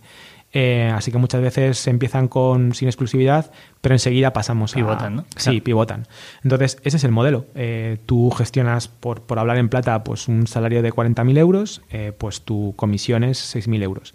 ¿Que lo consigues? Fantástico. ¿Que no lo consigues? Pues os puede estar currando dos meses y mm, no llevarte nada. Eso te queríamos preguntar, lo hablamos antes Rodado y yo, el hecho de, de hasta qué punto podéis automatizarlo o hasta qué punto no podéis automatizar y entra la parte manual. El customer, el customer journey, ¿no? Sí. desde que el lead os llega hasta que acaba en éxito, qué queda automatizado y qué no está automatizado y sobre todo cuál es ese viaje. Bueno, ahora te diría que tenemos una automatización muy, muy, muy baja, o sea, que puede ser de como el 10% de, de todo esto, ¿no? De recoger datos, de guardar en un sitio, guardar en otro, y que la automatización objetivo jamás será del 100%. Eh, el recruiting, yo por lo menos lo que he visto, a la gente que ha intentado hacerlo todo como modelo, modelo transaccional eh, se ha pegado una hostia como, como una catedral, porque estamos hablando de personas, no de bits ni de cajas. Entonces, eh, hay un mundo ahí fuera, cada persona es diferente. yo no he encontrado una manera real de aportar valor eh, sin tener un mínimo toque humano. Entonces, hay cosas que vamos a automatizar, que vamos a productizar, seguro, eh, sobre todo para el cliente interno que somos nosotros mismos, ¿no? Como recruiters hay muchas cosas que son parte de comunicación que se pueden automatizar. Eh, también para las empresas a la hora de crear las ofertas, a la hora de gestionar las candidaturas. Pero en esa parte crucial que es darte cuenta si la necesidad de la empresa eh, coincide con el interés del candidato, que es donde creo que aportamos valor, eh, no simplemente hacer de alguien que pone puertas a la información, eso sería un valor de mierda, eh, sino realmente decir, bueno, tú ahora buscas, pues no sé, caso real que me ha pasado hoy mismo, ¿no? Busco a un, a un lead, ¿no? que lleve equipo y que además trabaje con una tecnología específica, este es mi presupuesto y demás. Em, no lo vamos a encontrar. Eh, y mucho menos por ese salario, pero podemos encontrar a alguien que sea bastante senior y que quiera dar el paso y empezar a liderar gente. Eh, ¿Te valdría? ¿Te valdría alguien que quiere empezar a llevar gente poco a poco? Sí, me valdría. Vale, pues eh, ese es el punto de valor donde... Que vosotros. Eso es, sí, sí. Poner, poner en paralelo necesidades, inquietudes. ¿Eso se puede automatizar? Bajo mi humildísimo punto de vista, no. Y lo siguiente, la siguiente coletilla que te pondría es y qué. Porque estamos como súper obsesionados con que todo sea productizable, con que todo sea eh, automatizable, con que todo vaya a la, parte transaccional. Y sinceramente, la mayor número de negocios, los negocios que hacen más dinero online, o mejor dicho, en tecnología, eh, no cierran transaccionalmente. Eso es una mentira. O sea, decirle a Oracle si vende bases de datos de forma transaccional. Claro. Eh, por poner un ejemplo, ¿no? O si IBM o si Google, Google que si cierra a gran cuenta de forma transaccional o si tiene un tipo que te llama y te dice, a ver, cuéntame lo que tienes y vamos a llegar a un acuerdo. Y te va el ejército de 12 personas de Google. Yo lo viví en Telefónica. Hombre, te lo digo porque yo soy, yo soy un Mindundi y a mí me llama gente de Google para venderme cosas. Entonces, eh, a ver si un poco eh, hacemos ese reality check que transaccional, más allá del B2C, en B2B hay muy poquito. ¿eh? ¿Y, cómo, cómo, cómo escalas el modelo? Es decir, ¿cuál es el...? Imagino que hay formas de hacerlo sé que es un problema, me imagino, a futuro, que ahora mismo no, estés en ello, pero que seguro que estás, en tu casa durmiendo ahí en la cama y has dicho, ¿cómo escalo esto?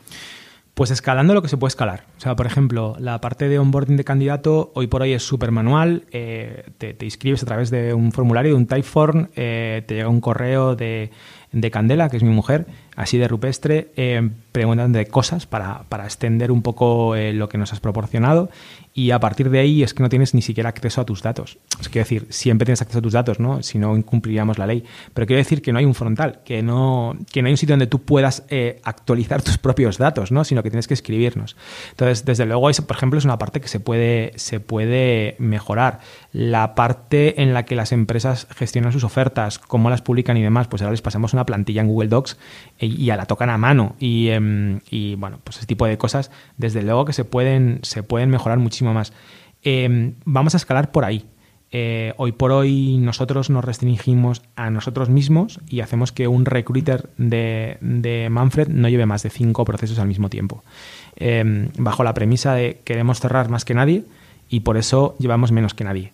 Eh, puro Kanban. es decir, eh, cogemos un proceso y vamos a muerte con él, ¿no?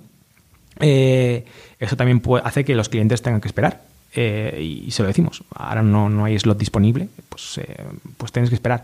Pues escalando puedes conseguir que con el mismo nivel de calidad a lo mejor un recruiter lleve 10, lleve 15, lleve 20, eh, pero siempre va, va, a tener mm, que influir. Siempre va a haber una parte humana que diga, bueno, esto es así, esto es así, y no sé, a lo mejor algún día por inteligencia artificial se puede conseguir, pero personalmente lo veo muy, muy a, largo plazo. Es decir, que, mm, eh, a, día de hoy sois más un servicio que un producto, muchísimo más. si sois un servicio. Sin duda, y además te voy a decir una cosa, somos orgullosamente un servicio.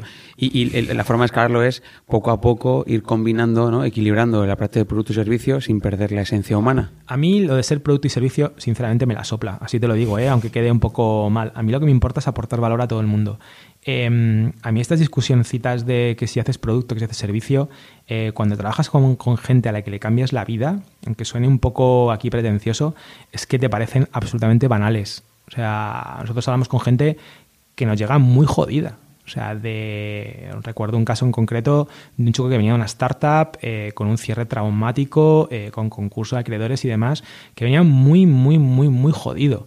Y, ese chico necesitaba un trabajo eh, donde pudiera volver a disfrutar de, de la programación, que era su vocación y se lo encontramos. Y recuerdo que nos mandó, nos mandó un detalle y demás y, y, en ese sentido, cuando estás en ese contexto, lo del tema de qué producto, servicio, Pepito, Manolito, eh, te da un poco igual. Eh, nosotros queremos escalar para poder aportar más valor y para poder trabajar mejor, no más. Hoy por hoy, todo el mundo en Manfred eh, echa más horas que un reloj y trabajamos completamente sobreasignados, ¿no? Eso, eso es lo que yo quiero cambiar, que darle a los míos la oportunidad de hacer su trabajo bien. Qué buen aprendizaje, es decir, no dejar de aportar valor, ¿no?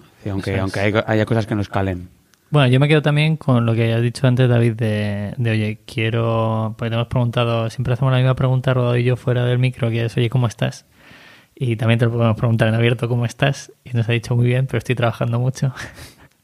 Sí, y bueno, podemos hablar de conciliación de, este proceso. Además, yo te he preguntado cómo ha ido la maratón y me has dicho, pues llevo eh, dos meses lesionado, eh, unas semanas casi sin dormir y es por algo. es por el proceso de, venta primero que se anunció hace poco. También porque entiendo que estáis currando de huello, claro. Sí, a ver, eh, te digo que estamos sobreasignados y, y luego por otro lado pues había que, había que comunicar bien lo que estábamos haciendo y cómo lo estábamos haciendo, ¿no? Y aunque lo hemos hecho con todo el cariño del mundo, todavía te llama algún cliente. Nosotros teníamos, teníamos miedo de que llamara algún cliente diciendo, eh, ya no vas a ser autónomos ¿no? o independientes, eh, ya no quiero trabajar con vosotros. La realidad es que han llamado pero diciendo, pero, pero, pero vas a seguir prestando servicio. Sí, sí, sí, tranquilo, tranquilo, no, no, no, no va a pasar nada. Em, pero claro, eso hay que comérselo mientras trabajas, ¿no? Y es muy fácil cuando la gente dice, no, pero prioriza, eh, prioriza cosas y lo que no puedas, pues no entran ya. Pero es que las cosas, que para ti son cosas, para mí son personas. Entonces yo no puedo dejar a alguien sin atender dos semanas. No, mira, es que eres de prioridad número siete. Entonces eh, ya dentro de dos semanas te llamo. Mm, oye, tío, no, ¿qué, me dicen, macho? Que estoy aquí con tres procesos de selección y me estoy, esperando por ti. No, no puede, no puede ser, ¿no? Entonces, eh, eso por un lado. Luego, por otro lado, yo no sé cómo se toma la gente la, la venta. A mí me, me, parece una responsabilidad de la hostia, ¿no? Es decir, ha habido alguien que, que ha apostado por ti Además, en este caso, no es una venta de toma, aquí tienes y me voy, muchas gracias, ¿no? Sino de que una parte importante han sido en, participaciones de Singular. Yo creo en el proyecto, a mí me, han vendido su proyecto y, creo en él. Y una parte importante son en participaciones de Singular. Em, y, bueno, o sea, yo, yo me siento muy responsable. O sea, esta gente ha confiado en nosotros, ha hecho una inversión importante eh, porque voy a trabajar menos. O sea, al contrario, me siento. Antes trabajaba para mí, me sentía eh, muchísimo más muchísimo más, más libre, ¿no? De bueno, pues si la cago, la cago solo para mí, es solo mi pasta, ¿no? Y, ahora, eh, no, no, hay gente que, ha apostado por ti. Entonces, no, no me veo, desde luego, a corto plazo trabajando menos. Lo que pasa es que en este caso nuestra, pues, nuestra nueva alma mater básicamente quiere de nosotros que, insisto, que trabajemos mejor, no más, ¿no? Y, lo han demostrado en ya dos, tres ocasiones, entonces no tengo por qué no creerlos. Entonces creo que a medio largo plazo, eh, bueno, eh, tanto tema de conciliación como de trabajo lo llevaremos mejor. Em, me imagino que es la, la, gran pregunta del millón, ¿no? Es decir, ¿por qué habéis vendido la empresa? No lo podemos imaginar y bueno, lo hemos medio hablado, tal, pero ¿por, qué habéis vendido la empresa? Una empresa que viene en beneficios, me imagino que hay una relación muy guay con Singular. El gran motivo. Billets, o sea, billets, y por ahí quemando dinero. Eh, el yate. El yate. A Nuño, le vacilamos mucho. La panoja, la panoja. Eh, no, a ver, pues por, por, todo, por todo un poco. Eh, vamos a ver, el que el que diga que, no tiene en cuenta el colchón económico es, un mentiroso un loco. ¿no? Eh, llevo trabajando muchos años. Eh, en algún caso, eh, o sea, nunca me he arrepentido de las decisiones que he tomado. y si alguna vez me he arrepentido ha sido porque probablemente si hubiera ido por el camino más fácil, mi familia tendría muchísimo más colchón económico del que tiene hoy en día. ¿no? Si hubiera optado por la decisión fácil y demás, pues probablemente seguiría trabajando en Atlassian, hubiera vivido eh, mucho más la salida a bolsa y hoy sería una persona mucho más tranquila y mucho más, probablemente más, eh, bueno, con mucho más dinero en el banco, ¿no? Eh, pero, pero bueno, pues no lo hice. O sea, hice lo que creía que tenía que hacer y lo que quería hacer, ¿no? Y, y, después de tantos años, pues por un lado el decir, bueno, recoger un poquito, ¿no? El tener ese colchón económico, pero simplemente no, no, tanto. O sea, no me va a cambiar la vida, no voy a dejar de, de, trabajar ni nada, pero sí el afrontar la vida diciendo, bueno, si me pasa algo, si me pasa algo, pues por lo menos eh, mi, mis hijos eh, tienen, tienen algo, ¿no? Para, para, seguir más adelante. ¿Se puede y, decir cifra? O es que a mí me encantaría hacer la pregunta rollo broncano. Claro. De, de, oye, ¿cuánto, ¿cuánto dinero tienes el está, banco? Está pensándolo mucho, si decirlo no, y, eh, y, al final he decidido que no. O sea, bueno, hemos dicho, es, es un múltiplo de, de Levita, ¿no? Eh, y parte va en, en, dinero y parte va en acciones. No, no lo he querido decir porque de repente me di cuenta. Vi tu tweet y me pareció la mejor respuesta que he visto. Eh, no, es real. O sea, de repente me di cuenta. Eh, me, me acuerdo que me, me, dejó muy choqueado que en un cumpleaños de, de Dani, de mi hijo pequeño, eh, uno de los padres de los amigos me dijo: Te conozco, leo, leo la bonilista. Y en ese momento fui consciente de, de, de, que el alcance de lo que hacía no me llegaba solo a mí, sino que llegaba también a, a mis hijos, ¿no? Y es una cifra pues no sé si grandes y pequeñas y mucho o poco, pero es una cifra, ¿no? Y yo no quiero que nadie vea a mis hijos con esa cifra en, en, la, en la, frente, en la cabeza, y sobre todo no quiero que lo vean ellos, ¿no? O sea, no, no, yo, yo nunca he sabido el dinero que, que, tenían mis padres, nunca me ha hecho falta, nunca he contado con él. Eh, nunca me ha hecho falta saberlo, quiero decir, eh, como todos los padres me han ayudado, ¿no? Eh, pero, pero no quiero que ellos eh, puedan leer en algún momento una cifra. Siempre van a intuir, pues no son tontos, ¿no? Pero, eh, pero no quiero que lean esa cifra. Entonces, eso fue, por un lado, una cosa que me dio mucho miedo, o sea, que pudiera cambiar el contexto de mis hijos.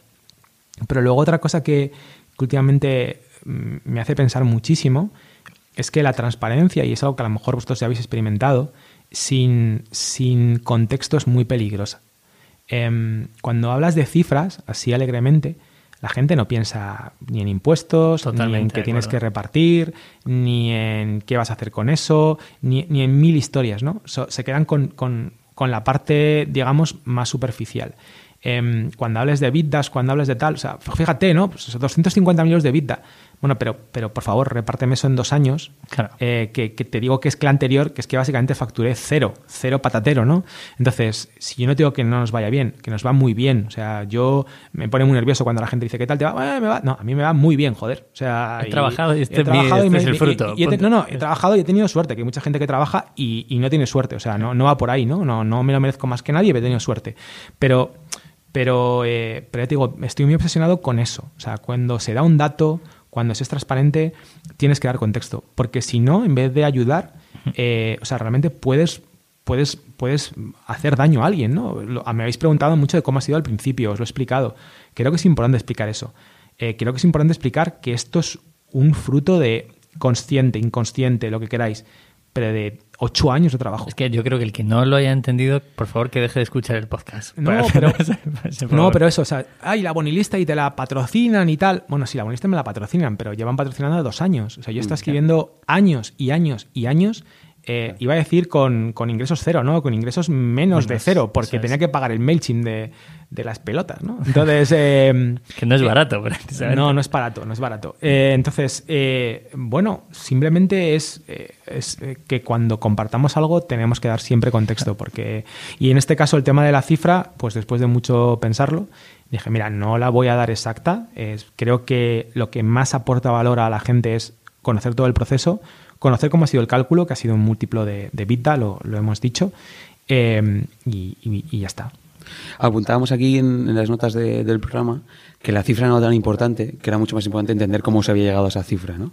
Eh, que yo creo que es la, es decir, al final el aprendizaje que puede sacar cualquiera que nos escuche es ese. Y dices tú, un multiplicador de, de vida. Sí, además te, te, voy a explicar por qué, yo creo que eso sí que aporta valor, ¿no? Eh, hay, hay diferentes métodos de valoración de empresas financieras, más allá de la pura especulación, que es, bueno, me compro una startup por este precio, no por lo que genere hoy, sino por el potencial que tiene, por la tecnología, porque la me encaja por, lo, por, lo, por, la persona, por lo que encaja, ¿no? Eh, a nivel financiero suele ser un múltiplo de EBITDA o un múltiplo de facturación. Eh, lo que hacía especial a Manfred, o lo que hace especial a Manfred, porque no ha variado nada, es que tiene un margen bastante considerable. O sea, es decir, eh, en servicios, pues es muy normal tener un 5, un 6, un 7% de, de margen, de beneficio real respecto a lo facturado, ¿no? Ese famoso EBITDA. Eh, compañías muy buenas pueden tener un 13, un 14, un 15, como mucho un 20. Eh, claro, Manfred está cercano al 45 o 46%, ¿no? Eh, por, por, por múltiples ventajas injustas, insisto, porque no tenemos que hacer labor comercial. Si tuviéramos que hacer labor comercial, eso bajaría, porque no tenemos que hacer apenas scouting de, de perfiles, sino que nos llegan directamente. Si no, esa cifra bajaría. Es decir, no, no, no es que nosotros seamos mejores que nadie, sino que tenemos una serie de, ventajas medios, que, que- que hace que hayamos conseguido esa, esa cifra, ¿no? Entonces, precisamente por, por ese margen, cuando, cuando tienes una compañía de margen, amigo oyente, eh, te conviene que tu valoración sea por EBITDA, claro. Si tu margen es más, más bajo, pues te conviene que sea por facturación. En este caso fue por EBITDA, tenía, tenía todo el sentido del mundo. Oye, y, mm, ¿por, qué, dices ventajas injustas? Es, eh, es interesante, ¿no? Porque em, creo que la gente tiene que entender. Es decir, ventajas injustas, eh, cuando te refieres a que, oye, pues me imagino la bonelista, todo eso. Es decir, ¿por qué? Eh, ¿injusto por qué? No, no es, no es que sea injusto en plan de eh, me aprovecho de alguien, no, sino es, es un término, no, no recuerdo, no recuerdo quién es el autor, ¿no? El unfair advantage, ¿no? Y siempre decían que em, cuando montes un negocio, monta algo donde tengas una ventaja injusta, algo que la gente no te pueda copiar, algo que aunque intenten clonarte no sea tan fácil de conseguir. En nuestro caso esa ventaja injusta es, es, es increíble, es decir, nosotros somos un servicio de recruiting donde la gente se apunta. Quiero decir, nosotros no buscamos en LinkedIn. Nosotros no buscamos en LinkedIn. Hay gente que se apunta no a una oferta, se apunta a Manfred. Entonces, eh, en la inmensa mayoría, otra de las cosas marcianas que tenemos es, es que la inmensa mayoría del equipo no viene del mundo del recruiting. Eh, solo tenemos un, un recruiter como tal, José. Y claro, para él, cuando llegó aquí, dijo, pero esto, o sea, esto es Disneylandia. O sea, es decir, yo no tengo que hacer labor comercial, no tengo que llamar a una empresa, hola, buenos días, que vengo a venderle servicios de recruiting. No, no, eso no pasa. Eh, ni tengo que buscar candidatos en LinkedIn. O sea, me vienen a mí. Eh, eh, sí, de hecho sí usa LinkedIn y está loco porque, eh, claro, ha empezado a publicar lo mismo que publicaba antes, pero ahora con transparencia. Pone para quién trabaja, pone el salario, pone todo, entonces mira, oye, que tengo, no sé, me- 20.000 visitas en mi post de, de LinkedIn, Está flipando, ¿eh? sí, sí, está flipando, ¿no? Entonces, esa, es- ese unfair advantage que eh, termino, eh, lo siento, eh, de am- americano de, de Sí. Silicon Valley, pero no se refiere a has hecho algo malo e injusto, sino de, claro, si lo que decía, ¿no? Si mañana alguien se monta un Manfred, ¿qué es lo que no puede clonar? Pues esto no lo puede clonar. Si mañana alguien se monta un minimalism, ¿qué es lo que no puede clonar? ¿Qué es lo que es mío Totalmente y solo mío y solo lo tengo yo? Pues eh, básicamente vuestra personalidad. No hay mucho más que yo creo que impregna la marca, que impregna todo lo que hacéis y demás. Eh, que se puede ver en servicio de atención al cliente, que se puede ver en cómo comunicáis, en cómo producir las cosas. Bueno, pues esa ventaja injusta es la que hay que, que explotar, ¿no? Entonces, en nuestro caso, eh, la suerte que hemos tenido es que justo ha dado con un momento en el que el mercado pide eso. Hostia, es que nadie sabe dónde encontrar eh, desarrolladores y desarrolladoras y a ti se te inscriben. Claro. Es algo loco. Es maravilloso, Es sí, sí. maravilloso, sí, Me gustaba mucho acercarnos a eso de injusto porque, porque es, como- es que ef- efectivamente es, eh, es parte de cualquier negocio y si no lo tienes, pues búscalo a lo Búscalo. loco, ¿no? Y aprovechalo al máximo en el caso que lo tengas, que el claro ejemplo lo tenemos delante. Eh, tenemos que ir acabando porque llevamos ya un buen rato. Eh, Sí. No sé cuánto Eh, llevamos, pero porque no he puesto el, ter- el ya hora cronómetro. 13, hora 13. Estamos, Vale. estamos ya en el momento del Es el descuento. ¿no? Eh, yo tengo una pregunta. Eh, ¿El, el plan era vender cuan- cuando empezaste o...? No. No, de hecho, eh, como siempre me ha pasado, eh, monté, monté siempre, monto siempre cosas siendo bastante más humilde en- a nivel de alcance. Entonces monté Manfred pensando, bueno, esto, eh, por muy mal que sea, o sea, que salga, pues yo creo que es algo que puedo llevar con mi mujer en casa, ¿no? O sea, de pues cerrar uno o dos procesos al mes, ¿no? Pues siempre podemos llevar, de hecho, monté Manfred pensando en algo que pudiera hacer con Candela, ¿no? Y que pudiera hacerlo desde, desde casa. No, no quería meter eh, capital riesgo, no quería meter recursos externos. Es algo que pudiera montar yo y que pudiera gestionar eh, yo. Y eh, cuando fue creciendo tenía muy claro que quería que fuera una compañía de dividendos. Exactamente igual que el modelo de coches.com. De hecho, para mí, bueno, modelo, eh, me explicó mil veces cómo funcionaba y demás, Iñaki Arrola, eh, me contaba lo que era coches y que era una compañía de dividendos y que era fantástico y maravilloso. O sea, nunca la idea fue vender, eh, no, fue crear algo que yo mismo usaría y que y que fuera un negocio rentable y que no necesitara inversión externa. Y que aporte valor a ambas vías. Correcto, correcto. Pero volvemos a eso, puede ser un muy buen resumen para todo el podcast. Correcto. Entonces, eh, vender, eh, pues lo famoso, ¿no? De que las compañías no se venden, se compran. Pues fue literalmente así. Fue una aproximación eh, mm, singular. Me dijo, oye, mm, te metemos pasta para, para hacer producto.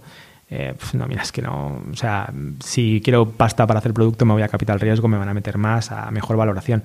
Pues te metemos desarrolladores. Eh, mira, es que justo desarrolladores, desarrolladores. Los puedo encontrar. Que lo puedo encontrar yo y tal. Eh, mira, esto solo tendría sentido si realmente nos casáramos y, bueno, tuviera, tuviera sentido, ¿no? Y parece que lo tiene. han apostado por nosotros en el sentido de dejarnos completamente autónomos, independientes y encima eh, meternos pasta adicional más allá de la venta para, invertir en tecnología, ¿no? Entonces, em, básicamente me dejan todos mis juguetes y me dejan jugar eh, y encima me dan la paga. Entonces, eh, parece... Emprendedor empleado, ¿no? desde luego, ahora mismo me están tratando como, como, lo que, como emprendedor empleado, es decir, de sigues teniendo autonomía, sigue tirando para adelante em, y haz lo que querías hacer sin llegar tarde a casa. Esto, esto, ha sido una orden literal, o sea, de vete con tu familia pronto y, eh, y un poco desatado, ¿no? Porque, claro, cuando tiras de recursos propios y solo de recursos propios, yo por lo menos soy súper amarratei. O sea, yo no empecé a contratar más gente cuando no tenían caja de dinero para pagar los salarios de todo el mundo al año siguiente. O sea, hay que ser ultra gallego, ¿vale? O sea, em, claro, porque es una responsabilidad pagar nóminas. Sí, sí, totalmente. y, y, en este sentido es, eh, tío, venga, eh, vamos, a, vamos a ver si te enseñamos a, a, a soltarte un poquito, ¿no? A, venga, tío, ya está, tranquilo, no estás solo. Y eso desde luego fue muy importante y luego que había mucho ejecutivo senior ahí. O sea, que gente a la que le puedas preguntar muchas cosas, supongo que a veces os pasará, ¿no? De, jolín, ¿y, qué, ¿y qué hago, no? Y muchas veces te sientes solo y siempre te gusta tener a alguien a quien preguntar que, ha pasado pues por lo mismo que tú. Oye, eh, una duda, yo creo, mm. es que el otro día se nos escapó con Nuño el tema del vesting, que es el, entiendo que tendrás un, un tiempo en, en, la empresa, lo puedes decir o no, pero creo que es una figura que normalmente cuando alguien compra tu empresa te exige que estés X tiempo dentro de la empresa pues, Sí, sí, lo voy a revelar. Tengo vesting cero. Hostia, qué bien.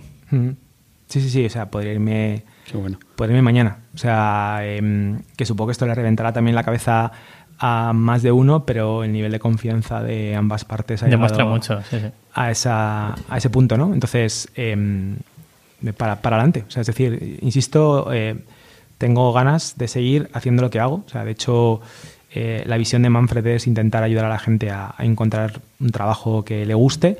Eh, Singular me lo va a permitir y encima yo, bueno, eh, tienen la idea de hacer un ecosistema donde Manfred sea una pieza y me encanta, me encanta esa idea ¿no? de, gente colaborando para conseguir mejorar el sector. Así que para adelante. Creo tanto en esta forma de hacer las cosas que me emociona, te lo prometo, me emociona escuchar este tipo de, de, algo tan pequeñito, es tan, tan, tan, tan grande en una negociación que lo dice todo. ¿Qué tal te lo has pasado? Me lo pasa muy bien, pero yo creo que falta cerveza. Entonces, no sé, o sea, una, una botella más había poco, entonces o San Frutos eh, se retrata y manda un poquito más, o Estrella Galicia o quien sea, pero por favor. O sea, este, más cerveza. Este podcast es maravilloso. Bueno, o sea, de hecho, mi hija es súper fan, está aquí, por favor, que, que te firmen, que te firmen algo, o sea, son mis ídolos y demás. Eh, tenéis miles, ¿no? O sea, cientos de miles de seguidores, de oyentes, entonces, por favor, o sea... Que Una cerveza para todos. Que alguna cervecera con criterio, por favor, que escuche esto. Que, Gracias a San Frutos por mandarnos cerveza de vez en cuando. Mandar más, por favor. Hay que mandar más. Eh, bueno, pues, pues lo, ¿A quién traes? Eso es, ¿A quién te gustaría que viniera? A tanta gente, eh, no sé, podéis traer, por ejemplo... Vamos a... traer a gente bastante random en los próximos podcasts. Sobre todo, eh, necesitamos gente que haga las cosas diferente, que piense diferente. Mirar, está en un momento muy diferente de su vida. Creo que deberíais traer eh, a Alberto Molpeceres. A golpe, claro. Él, él- él me llevó, pues, yo- pues yo, le, yo le traigo. Claro que sí. claro Sí, que sí, o sea, que os cuente, o sea, ha vendido empresas, eh, ha cerrado empresas, eh, ha cambiado de trabajo, ahora está emprendiendo de nuevo. Eh, me fui a correr con él la maratón de Sevilla, está en un momento muy zen. O sea, se fue de fin de semana y el tío no se llevó el ordenador. O sea, sí, sí, sí, sí, así os lo digo, sí, sí. Eh, se volvió conmigo en tren y el tío iba viendo series de Netflix, o sea, creo que debéis hablar con él. O sea, Claro que sí. Sí, sí, una claro, visión sí, sí, interesantísima. claro. Claro que sí. Además, eh, nos conocemos ya y, y- y sabemos lo Y que podemos es, llegar, sí. podemos llegar. Porque Claro, a veces claro. que nos dicen alguien y decimos, pues no podemos traerlo. Claro, podemos traerle. Muy bien. Eh, ¿Se nos escapa algo, Pepe? Eh, no, eh, yo creo que no. Eh, ha sido maravilloso. Yo me lo he pasado súper guay. Espero que la gente me lo ha escuchado igual. Sí, que nos dejen un comentario y nos digan eh, pues, si echan de menos algo, que nos lo cuenten. Si queréis eh, algo más de información relevante, que nos lo expliquen, eh, que nos lo pongan abajo, porque hay veces que ponen, no, pero que no solo lleven a gente de empresas, tal, que lleven a otro tipo de sectores. Escuchamos todo.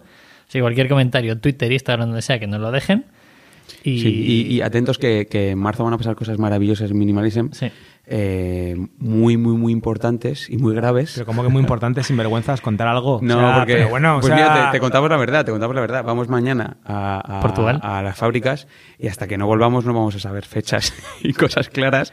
Entonces hasta que no volvamos y tengamos toda la info del mundo no vamos a poder dar tiene que ver mucho con la exactos. producción en cercanía. Claro, transparencia, pero poco, ¿eh? Muy bien, muy es que bien. mañana firmamos, ¿no? Es producción en cercanía. No, sobre eso todo sí por no que- decir una fecha, es decir, vamos a hacer una cosa muy, vamos a lanzar mm, muchísimas cosas nuevas y no sabemos si vamos a hacer a mediados de marzo, a finales de marzo, a mediados de abril y mañana que vamos a Portugal sabremos fecha exacta, así que al final es por no dar una fecha Bueno, pero, equivocada. Pero el negocio de suscripción, ¿cuándo lo vais a, a Pepe, lanzar? Pepe. Uf, ¿de ¿cómo te ha llegado esa información?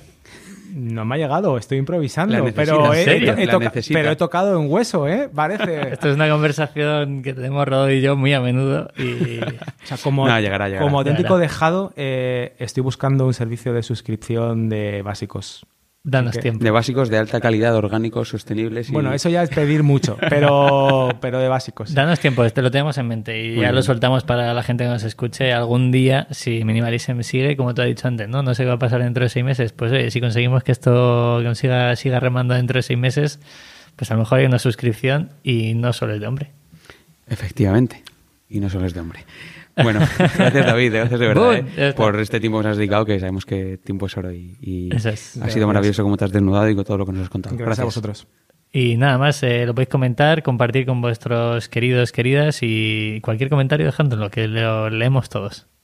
Un Chao. abrazo. Chao, chao. Adiós. Adiós.